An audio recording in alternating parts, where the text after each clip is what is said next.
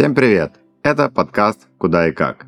Меня зовут Денис Люхудинов, являюсь основателем компании DS Consulting, независимым финансовым советником с управлением активами более 15 миллиардов рублей. Всем привет, а меня зовут Данил Вивчаренко, являюсь премиальным менеджером в Тинькофф Инвестиции, консультирую клиентов с совокупным капиталом чуть более полумиллиарда рублей.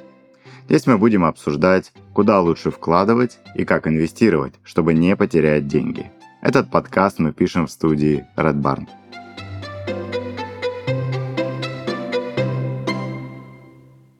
И сегодняшняя тема у нас в мире, где все нестабильно, лучше делать краткосрочные инвестиции или долгосрочную, да, Данил?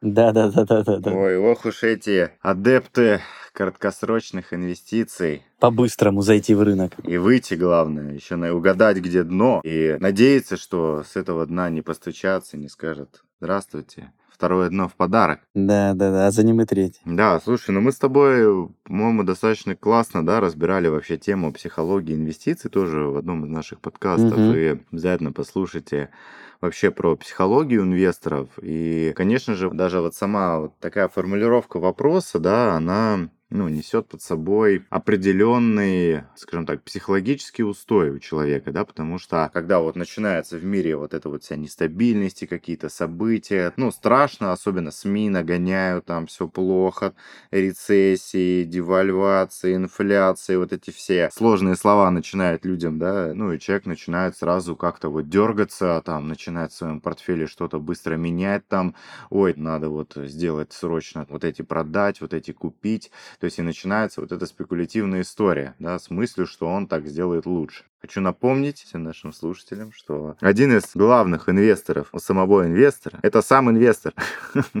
сам для себя он главный враг угу. чаще всего, потому что а, вот эти просто дергания, да, которые ну, намеренно создаются теми кто хочет, чтобы информационный шум был определенный, потому что они на этом зарабатывают. Всегда задавайтесь вопросом, да, когда вы видите какую-то новость. Кому это выгодно? Зачем эта новость вышла, да, что хотят с помощью нее достичь.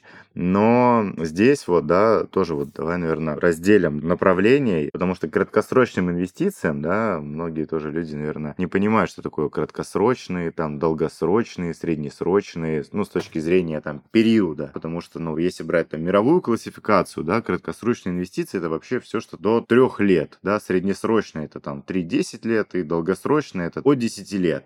И вот у каждого инвестора, на самом деле, в голове его личные какие-то параметры, что такое краткосрочные инвестиции. Даже у нас давай сравним. У тебя что в голове угу. вот на тему там краткосрочный, среднесрочный, долгосрочный? Для меня краткосрочный это период, когда финансовые показатели компании, то есть ее развитие, не будет сказываться на динамике акций, а будут сказываться какой-то там другой новостной фон, слухи. То есть это краткосрочные инвестиции, это там 1-2 месяца. Более долгосрочные в течение полугода, года, уже средний срок, долгосрок, долгосрок вот от года, например, когда уже ваши инвестиции будут зависеть как раз от деятельности самой компании, когда вы будете в нее реально инвестировать. А краткосрочно это определенные спекуляции на каких-то, может, определенных событиях или сезонных явлениях. А у тебя как? Слушай, ты знаешь, что вот сейчас это рассказываешь, у меня прям приходит такая мысль, что это потому, что мы выходцы постсоветского пространства, где угу. настолько часто и быстро все угу. менялось, что для человека думать о каком-то горизонте, там, видишь, я говорю долгосрочное 10 лет, а у тебя долгосрочное, ну, год-два, да, это уже долгосрочное. И вот на самом деле, да, если брать вот, ну, изменения, события, особенно последних нескольких лет, конечно же, все сжимается, да, это как э, у людей э, возникает все больше и больше клиповое мышление, да, даже вот там наш с тобой подкаст, там, мне кажется, если там его записать там на часок, там, на два, там уже не дослушают, просто не хватит. 10-15 минут, вот это вот классный формат, да, там, э, тиктоки, рилсы людей приучает угу. к тому, что надо быстро, здесь сейчас хочу вот завтра уже результат. И, конечно же, вот когда люди начинают думать, что они могут заниматься краткосрочными инвестициями, они попадают в борьбу, скажем так, в другую весовую категорию. То есть, когда вы инвестируете на долгосрок, ну, давайте хотя бы вот, ну, не знаю, там, понятийно возьмем, пусть это будет хотя бы там от 5 лет, да, а вы участвуете в росте рынка, да, вы участвуете в получении там дивидендов, в росте капитализации компаний. Ну, то есть, вы такой пассивный портфельный инвестор.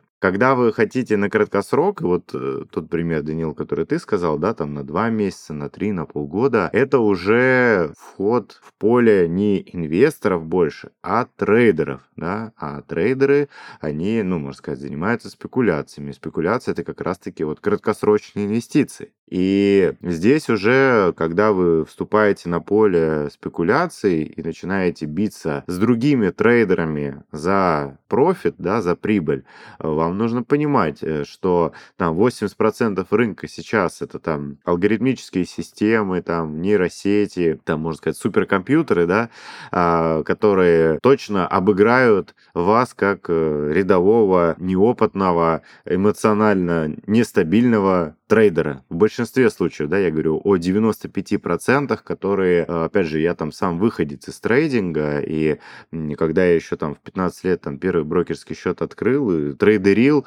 там такие спектры эмоций, да, возникали, что вот там и азарт, и жадность, и страх, там все, там просто буря эмоциональная. Я вот к 20 годам я, например, сам отказался полностью от трейдинга и пошел, ну, чисто в историю такого инвестора, да, и сделегировал все свои свои портфели на портфельных управляющих. То есть вот я сам, допустим, не спекулирую, не трейдерю, я даже сам не выбираю акции, какие покупать. Это у меня все делают портфельники, да, портфельные управляющие. Но как бы это такие люди с железными яйцами, да, с, просто сожженными угу. нервными клетками, отвечающие за деньги, то есть которые просто безэмоционально, спокойно могут управлять активами, да, это тоже такая большая зона роста, если кто-то из вас хочет заниматься краткосрочными инвестициями. Да, это очень эмоционально выматывает. Викторианская Англия, 1837 год. Милорд, ваша казна пустеет.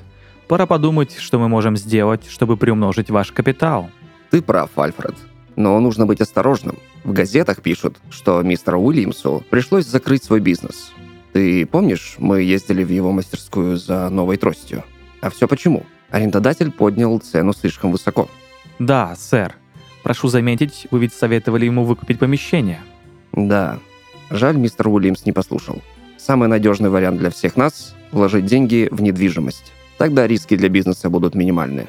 Вкладывать средства в недвижимость – надежный способ сохранить свои деньги. Это знали предприниматели викторианской Англии, а современные бизнесмены до сих пор делают это, чтобы еще и приумножить свой капитал – Единственная разница – сегодня это сделать намного проще благодаря нашему спонсору – компании CDS, которая проектирует и строит дома со всей необходимой инфраструктурой, занимается продажей квартир и коммерческих помещений. Пока экономика нашей страны перестраивается, а валюта и биткоин не дают нужного результата, инвестиции в коммерческую недвижимость – надежный и выгодный вариант – вы можете приобрести коммерческое помещение для открытия собственного бизнеса, ведь людям всегда нужно будет пить кофе с булочками рядом с домом, покупать продукты и лекарства, стричься, парковать автомобили. А если все эти объекты находятся в шаговой доступности, то поток клиентов тебе обеспечен. Или вы можете сдать купленное помещение в аренду другим предпринимателям и обеспечить себе пассивный доход, занимаясь только тем, чем хотите и там, где хотите. Как только вы решите, во что именно вкладываться, специалисты ЦДС подскажут и помогут на всех этапах выбора и покупки помещения. Не тратьте деньги и нервы, вкладывайтесь в то, что проверено временем. Переходите по ссылке в описании и выбирайте подходящий для себя вариант.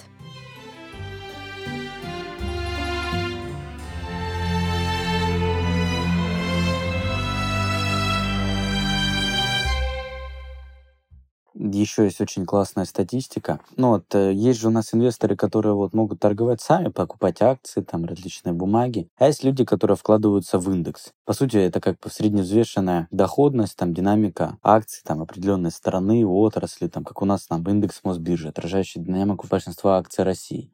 Так вот, статистика гласит, что 80% инвесторов на горизонте там 10 лет не могут обогнать доходность индекса Мосбиржи. То есть, люди там покупают, продают, суетятся, переживают, радуются. В 80% случаев не могут обогнать просто индекс Мосбиржи. Или есть инвесторы, которые на текущем падении просто взяли, купили, забыли и через 10 лет откроют и посмотрят, что они находятся в 20%. Ну, не то чтобы счастливчиков, но, скажем так, прошаренных людей. Данил, я тебя слушаю, думаю, блин, какой-то ты слишком правильный брокер в брокерской компании.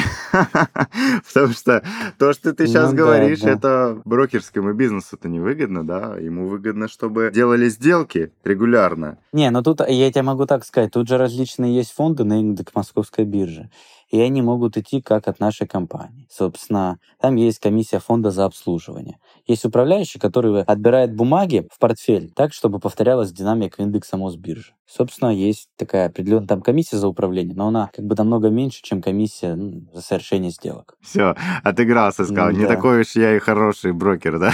я немножко еще зарабатываю. Но это абсолютно нормально, я считаю, что финансовая индустрия без этого бы не развивалась, да, там не масштабировалась, если бы в ней не было возможности зарабатывать участников инфраструктуры, да, потому что мы в ДСе тоже там, ну, мы единственное, что у нас процент за управление, да, там процент от прибыли, а наши портфельники, вот я, допустим, своим портфельникам прочу тоже процент за управление, процент от прибыли, но это абсолютно нормально, у них должна быть их мотивация. Вот. Возвращаясь к э, теме все-таки, если вот берем именно нестабильные времена, здесь хочется подчеркнуть, опять же, что обычно самые лучшие долгосрочные инвестиции делаются в нестабильные времена. И вот э, пример, да, я тоже вот приводил в одном из наших подкастов про Уоррена Баффета, да, который там сделал инвестицию в 42 году, когда разгар, да, там Второй мировой войны, и э, если сделать эту инвестицию в 42 году в американский фондовый рынок 10 тысяч долларов, да, то через 80 лет это будет больше 51 миллиона долларов, да, поэтому как раз-таки вот времена нестабильностей, они создают у твердых классных, сильных активов классный дисконт, ну, можно сказать, скидку, да, и м, Мгм. заходя на горизонт как раз-таки долгосрочный, да, ну, хотя бы там 3-5 лет, видишь, вот я то говорил, долгосрочный 10 лет, вот, сторговываюсь, да, с нашими слушателями, которые сейчас думают, а какие 10 лет, Денис? Какие 10 лет? Давай хотя бы на 3. Да, но это я тоже там из-за опыта работы с клиентами, когда там мы в финплане горизонт планирования им строим, мы там говорим 10 лет, 15, 20, у многих, конечно же, ого, я никогда не думал о таком горизонте. Вот, но тем не менее, именно вот инвестиции в такие нестабильные времена дают самые большие доходности. Да, согласен. То есть все равно за паникой после падения всегда будет рост, а рынок двигается циклами. Не надо думать, что пришел апокалипсис и все плохо. То есть все вернется на круги своя. Да, как говорил и Рокфеллер, и Баффет, и много кто еще так говорил. Покупай, когда на рынках льется кровь. Когда все жадничают и просто там э, хотят прибыли, и все покупают, пора продавать. А когда все боятся покупать и наоборот продают и всем страшно, это наоборот самое лучшее время для покупок. Поэтому на рынке есть э, три типа животных. Быки, да, это те, кто покупают, ну, быки, потому что они как рогами, да, наверх подбрасывают. Растущий рынок. Медведи, потому что медведь тоже, когда атакует, он плапает сверху вниз бьет. А есть еще бараны. И вот э, быки и медведи регулярно стригут баранов. А вот бараны это те, кто начинает поддаваться вот этой вот панике и постоянно переобуваться. То он бык, то он медведь, то он там еще какое-нибудь животное, да.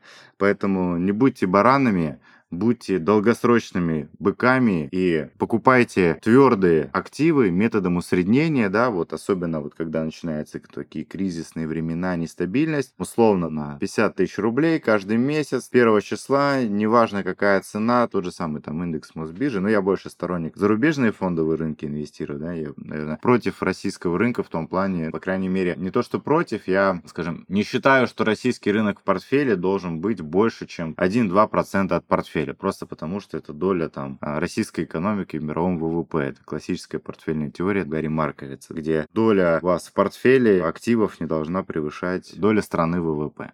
Вот, поэтому в нестабильные времена как раз-таки лучше всего совершать долгосрочные инвестиции. Это был подкаст «Куда и как». Слушайте нас на всех платформах, комментируйте и делитесь с друзьями. Инвестируйте так, чтобы сохранять и приумножать деньги, а не терять их. Всем пока! Пока.